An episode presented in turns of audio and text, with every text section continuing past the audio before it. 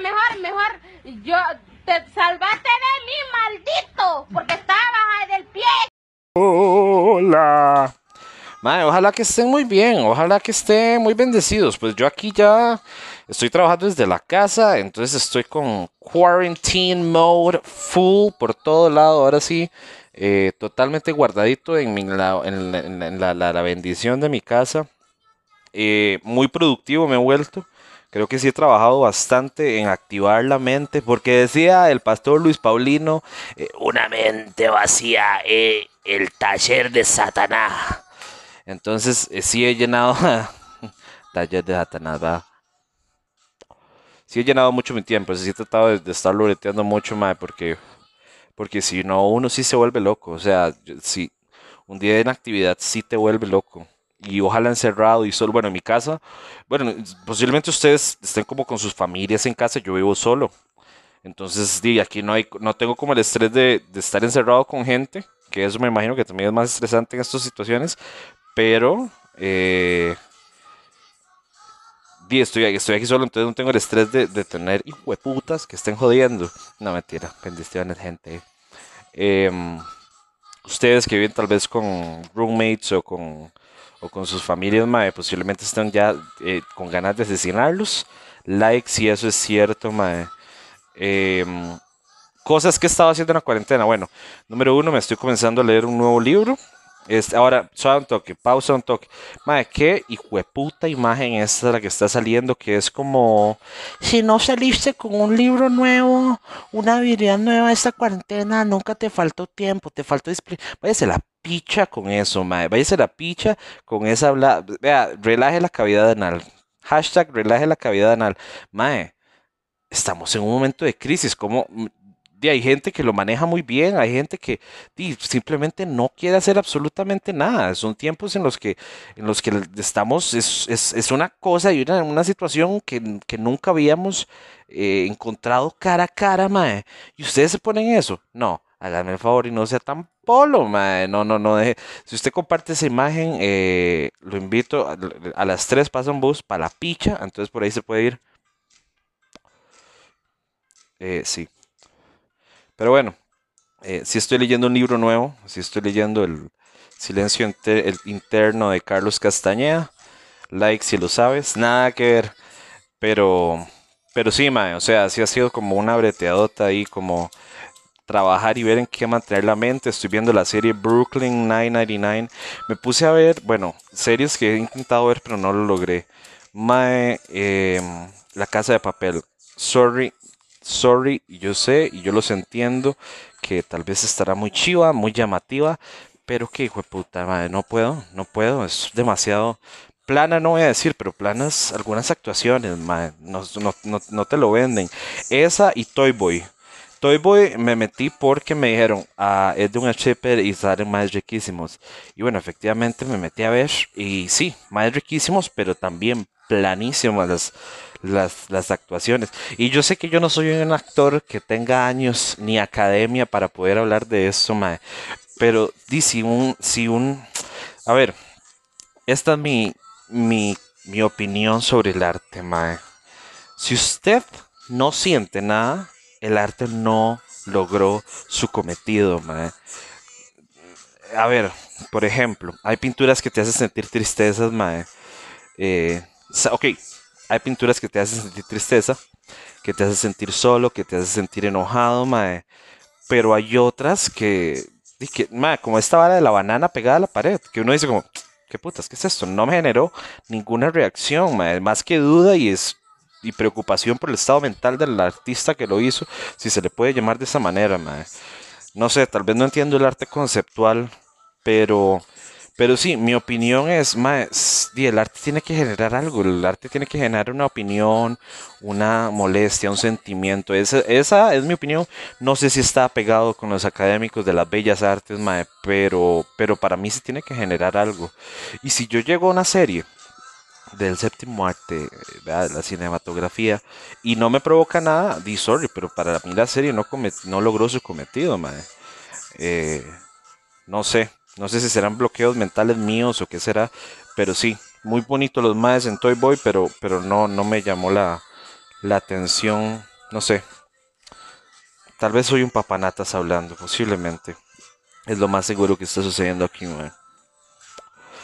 Pero sí, bueno, ya estamos en. Ya cumplimos el mes de, de, de, de, COVID, por lo menos acá en Costa Rica, aquí adentro en Costa Rica, mae. Y em, me sorprende lo rápido que se fue todo para la mierda. O sea, no para la mierda, obviamente. Estamos en una crisis y una situación que nadie se esperaba. Pero. Eh, ¿qué te digo, mae? Sí, fue como muy repentino. Sí, yo me acuerdo que fue como que lo anunciaron. Ahí está un rap de coronavirus. Eh, ¿Qué es esta mierda, mae? What the fuck? Eh, ¿Qué estaba? Ok. Mae, qué fuerte que como todo se fue tan rápido. Mae, es que fue, digamos, anunciaron el cierre de los bares y de un momento a otro un montón de gente ya comenzó a ver el temor real de, lo que podía haber sido un contagio. Mae, y aquí hay que defender algo. Un toque, mae. Pare todo. Qué buen trabajo ha hecho Costa Rica, mae. Porque disculpa si vos vivís en Estados Unidos, no creo que en Estados Unidos me escuchen, pero cómo se está yendo a la mierda Estados Unidos por tener a ese maniático animal, fucking, no sé, egomaníaco, no sé cómo llamarlo. ¿Cómo se está yendo Estados Unidos a la mierda por este mae? puta, Trump ha sido, cómo se ha cogido a la gente, digamos, eh, a todo un país, mae. O sea, el país entero se está yendo a la mierda por la negligencia del mae entonces, realmente me he sentido como, eh, no aliviado, orgulloso del sistema de salud que tenemos aquí en Costa Rica. ¿Cómo es que la gente tiene que pagar un platal para, hacerse sus, sus, sus, exámenes de coronavirus, mae? ¿Qué, ¿Qué fue eso? O sea, la salud tiene que ser pública. Bueno, no sé. Tal vez será mi mente chancletuda, trosca o como lo quieran llamar, pero, pero mi opinión es esa. Herradura, no muerda el cable, fue la gran puta.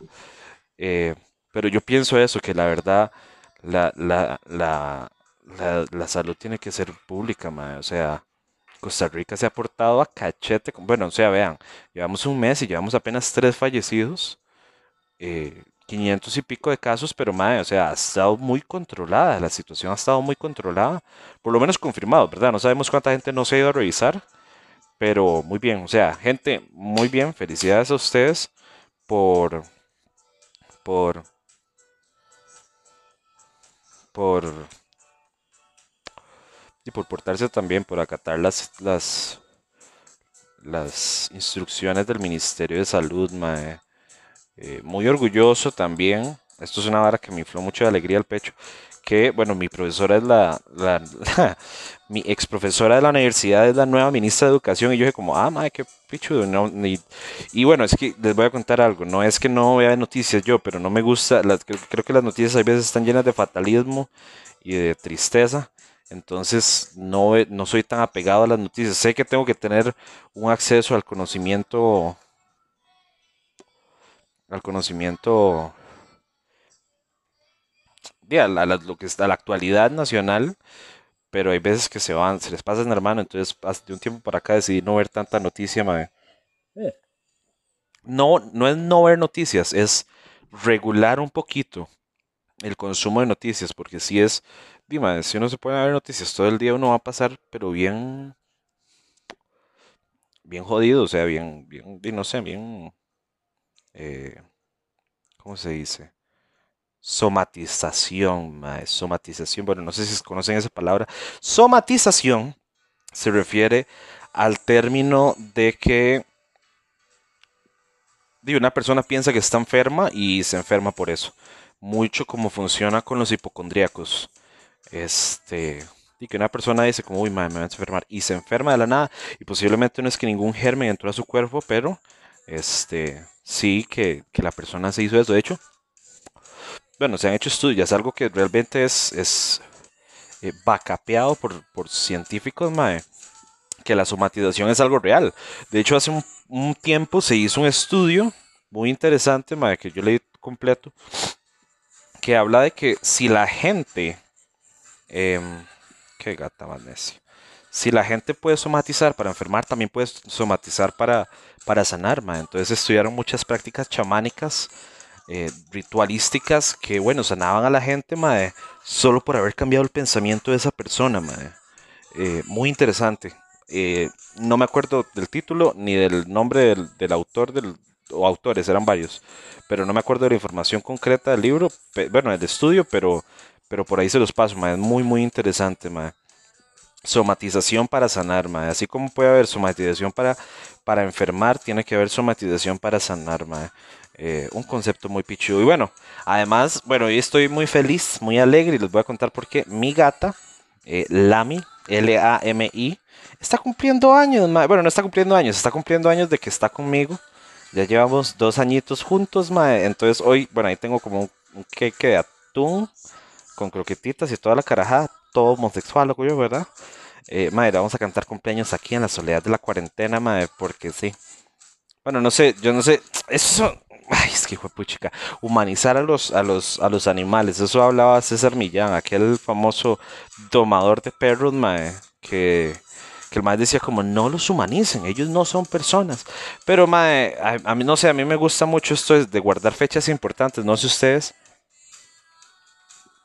me gusta mucho como salvar estos detalles importantes, mae. Entonces por eso hoy voy a celebrarle el cumpleañitos a la Lami. Junto con, bueno, Herradura aquí que, que va a, cantar cumpleaños en Miau. Eh, sí, hoy vamos a hacer entonces una pequeña fiestita. Una pequeña fiestita, no, una comida ahí especial. Nada que ver. Ay, mae. Qué, qué vacilón. Bueno, otra cosa de la que me siento muy orgulloso y les voy a, contar, a compartir esto, mae. Raspé mi taza. Bueno, raspé mi, mi plato, mae. Eh, y ustedes dirán, ¿a qué se refiere este mae? Mae, raspar el plato. Ok, cuando vos comes algo muy rico, mae, y está muy rico, vos raspas el plato. Eh, ahora, desde que vivo solo, esto no me había sucedido a mí porque mi cuchara no había sido tan perfeccionada hasta ahora. Yo he yo raspaba, el plato con la comida de mi madre, con, con, gente que ya sabía cocinar, en un restaurante raspas el plato. Pero, mae, eh, bueno, me llevé la sorpresa y la bendición o lo que sea, mae, que hoy raspé mi plato, hoy raspé mi cucharita, yo hoy raspé mi comida, mae, y fue como, mae, qué rico, me siento orgulloso de que esto esté tan delicioso, mae, este estaba rico, o sea, estaba rico, me hice, bueno, me hice, este fue mi menú, me hice unas, unas papatas eh, ahí fritas, o sea, yo mismo las corté y toda la carajada, me hice papas fritas, me hice un bistecito ahí, eh, no muy arreglado, porque yo no sé cómo zancochar también esa carajada, pero, o sea, el tema es, me supo muy rico, mae, eh, qué interesante, o sea, que ¿Cómo nos hace falta raspar la propia cuchara a veces, madre, al chile? O sea, sentirnos orgullosos de lo que. Porque, digo, está muy dado de que nosotros nos sintamos felices por lo que la otra gente hace, pero no se da tanto de que la gente se sienta feliz por lo que uno propiamente hace. Qué lindo, se volvió filosófico este podcast, madre. Qué importante es raspar el plato propio, gente. Al chile. Sentirse feliz con lo que uno hace, madre. Eso es, eso se los recomiendo. Encuentren algo en lo que ustedes se sientan felices con lo que ustedes hacen, mae. Y vean que no tiene que ser algo tan pesado, mae. O sea, una comida que uno haga feliz y que uno diga como, mae, puta, qué rico me, me salió esto, mae. Te llena de orgullo, te llena de, de, luz, mae. No sé cómo lo quieran llamar, pero, pero sí. Sí, sí, sí. O sea, nos hace falta mucho raspar el propio plato, mae. Yo me acuerdo, bueno, la, del, obviamente el stand-up comedy ha sido una vara de las, de las que más me ha gustado, mae, pero, pero, yo creo que uno de los días que yo me di cuenta como, wow, yo quiero hacer esto para toda mi vida, o quién sabe, la, verdad el cerebro cambia mucho, pero cuando yo me di cuenta que yo quería hacer eso, mae, una vez que yo tuve tres shows, y gasté como todas mis energías graciosas, mae eh, no sé si decirlo así, pero me sentía al siguiente día eh, como un bajón, como que la serotonina ha sido gastada el día anterior de tres shows y esto al siguiente día sentí un bajón y yo fue como, mae, estoy cansado por algo que hice muy bien. Eso fue, eso, eso, eso, mae, raspé mi propio plato en la comedia, mae. Qué, qué bien, qué, qué alegría sentirse feliz con lo que uno hace. Me acuerdo también una vez que me pusieron de payaso en, la iglesia Oasis, mae, y no era como un payaso como, venga, venga, venga aquí a comprar esto. No, no, era un payaso, me, me gustaba mucho el término o, el, o el, el hecho de mi payaso mudo, entonces, bueno, mi payaso, para los que no saben, se llama Piscucho, P-I-S-K-U-C-H-O, Piscucho. Mae, eh, ahorita les cuento el nombre, pero sí, me sentí muy, porque di, mi payaso era mudo, mae, y me encantó, eh, no sé, como que el ser payaso te da como una máscara. Creo que la máscara, la nariz de payaso es la máscara más pequeña del universo. No, sé quién lo dijo, pero lo escuché por ahí. Mae, em, sí, sí, sí, sí, o sea, la, la licencia de ser payaso es tan poderosa, mae. Cuando, cuando uno se pone en esa máscara, en esos zapatos, en esa nariz, en ese maquillaje, mae, literalmente puedes permitirte lo que te dé la, bueno, no, obviamente no, no lo que te dé la gana, pero, pero muchos bloqueos sociales que uno se da cuando uno anda de corbata y con una maleta, eh, mm, sí, muchos bloqueos sociales se quitan, mae. O sea, por ejemplo, yo me acuerdo que ese día me tiré al suelo y me puse a llorar. O sea, obviamente actuado. Y la gente nada más se queda así como, mae, tío, es un payaso, es lo que él hace. Y yo es como, ok, me permitieron llorar ahí. O sea, si yo fuera un hombre adulto con barba y mis tonteras, mae, y nada más me ven ahí es como, uy, mae, seguridad, pero es un payaso y te lo permite completamente, mae molestar. Yo me acuerdo que yo agarraba, pasaba y agarraba y le agarraba los antiguos a la gente, mae. Y yo dije, ¿qué es esta licencia tan poderosa, mae? Un payaso tiene el derecho de hacer lo que sea. La máscara te da una licencia, mae. Y eso es fucking profundo, mae. La máscara te da una licencia de vida, mae. Así se los pongo, gente. Eh, yo me acuerdo, digamos, eh, a ver, varas que hice, digamos, yo me acuerdo que llegaba y le hacía como zancadillas a los señores, obviamente no los iba a botar, aunque hubiera sido buenísimo como, tome, jaja, un viejito en el suelo y todo el mundo como, y mae, no, no, y como vacilando y la gente nada más se cagaba de risa y yo es como, mae, ¿qué hubiera pasado si yo hubiera hecho todo esto sin mi maquillaje, sin mi nariz, sin mis zapatos? La gente no te da esa licencia.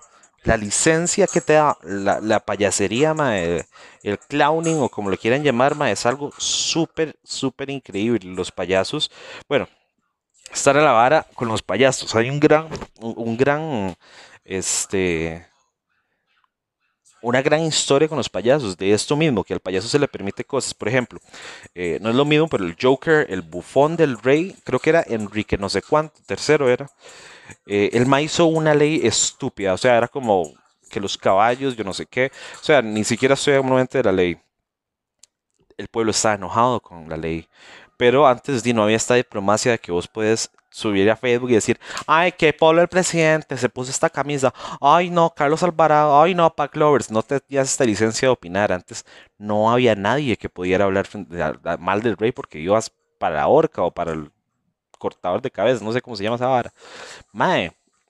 Entonces, este bufón comienza a burlarse. El bufón, ¿ok? Es la única persona en, en la vara, o sea, la, la única persona que permite, que se le permite que se le burle el rey. O sea, es la, la única persona que se le podía cagar al rey, mae. Y este mae, este, este bufón, que si no, si no me equivoco se llamaba... No me acuerdo cómo se llama. Eh, este bufón, mae, se comienza a reír de Enrique. eh, Como si fuéramos amigos de toda la vida. ¡Eh, es Enriquillo! ¡Ah! Eh, este bufón se comienza a reír de Enrique, mae. Y el mae cae en, en, en verdad y el mae cambia la ley. Un bufón cambió la ley solo por la licencia de permitir ver lo ridículo de la gente. Yo creo que eso es la comedia en general, mae, ver lo ridículo de la vida, mae. En todo hay comedia, les guste o no, en todo hay comedia. Ver lo ridículo de la vida es una capacidad que muy poca gente tiene y por eso los comediantes trabajamos para lo que hacemos, mae. Em, cómo un payaso cambia una ley, mae. Comediantes que se le pueden cagar al, presidente y tal vez el presidente, por medio de la risa, mae, baja un poquito más la guardia y, y entiende lo estúpido que está haciendo, mae. No sé ustedes, pero a mí me parece tan pesado esto, mae. Las licencias que se le permiten a uno en el humor, mae. Qué fuerte, qué poderoso, mae. Bueno, también estaban los famosos payasos eh, italianos, que bueno, es de ahí donde salió el plagiazo, que es como los primeros orígenes del payaso como se conoce contemporáneamente, que bueno, esto nació por eh, una obra de teatro, bueno, no una obra de teatro, pero una obra, sí, una obra de teatro donde habían unos personajes súper bien definidos. Estaba el, el, payaso normal, que bueno, ya voy a buscarles el, el creo que era. Voy a buscarles los nombres bien aquí en el, en el Google, mae, porque yo tenía un libro, pero no me lo he leído y me lo voy a leer otra vez, mae. Eh, payasos.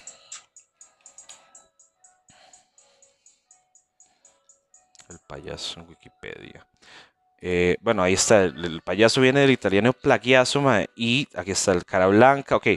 Entonces están estos cuatro personajes súper bien definidos, mae. Eh, el Tony, que no se debería llamar así, pero es el nombre que les pusieron, mae. Eh, se lo pusieron más que todo aquí en América Latina, en Argentina, si no me equivoco. Em, este es el payaso tonto, el payaso infantil que tiene su nariz roja, que tiene su, ropa que no le pega bien, o sea, que no, no es de su talla. Este payaso es fuertemente el, el, tontillo de la... y si lo quieren ver así, véanlo también como lo veía eh, en la vecindad del Chavo, El, el, Tony era el mismo personaje o el mismo payaso que es el Chavo del 8, Luego estaba el Augusto, que es este personaje, el famoso payaso cariblanco, que es el payaso triste, no triste, pero es el amargado, es un viejillo ahí que es como, ah, pucha, yo no sé qué. Em, y ahí comenzó a hacer como estos dos, dos caras de la comedia. y luego se comenzaron a agregar uno que, bueno, ya es como el payaso viejito, la payasa, la payasa en sí. Eh, comenzaron a, tipificarse un poquito más, pero eso era la base, el primero de todo. Este juego de, protagonistas y antagonistas, mae, que era el payaso con colores y el payaso sin colores. Eh, ¿Qué era lo que pasaba? No se permitía hablar tampoco mal de la, de la, de la, de la de la cabeza del país en ese momento, mae. Entonces, estos payasos, estaba la gente ahí como poniendo atención, los guardias llegaban y decían, ¿qué puta está pasando aquí? Y los más comenzaban a hacer como que estaban hablando en otro idioma. Entonces, ¿qué decían los guardias? Bueno, primero que todo no les entendían nada porque nada más están hablando puras fachates, puras estupidez. Y segundo que todo, mae, este, este payaso, pues... Eh, se los permitían, o sea, podían estar haciendo estupidez, pero se lo permitían. ¿Por qué? Porque eran payasos, mae. Eh, eh, obviamente es una licencia que se ha quitado mucho en la comedia ahorita.